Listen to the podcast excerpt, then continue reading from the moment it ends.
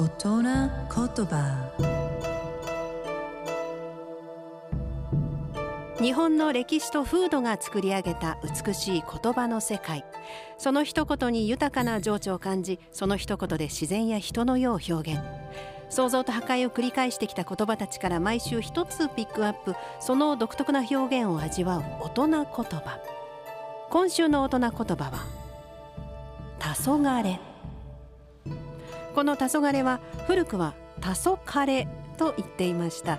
薄暗くて人の見分けがつきにくい時刻のことで多祖彼そうあれは誰と思ってしまうような状態のことです。夕暮れ時であることから物の盛りが過ぎた頃という意味合いも持ってますよね。黄昏。あれは誰？誰だかわからないけれどそこにいるわけです、まあ、そんな不安な状態からか黄昏は大きな災いが起きる時刻。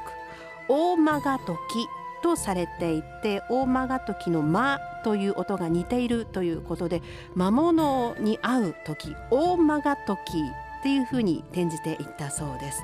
実は黄昏ってちょっと怖い言葉でもあったんですね。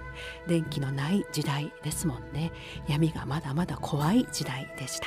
美しい日本語を味わう大人言葉でした。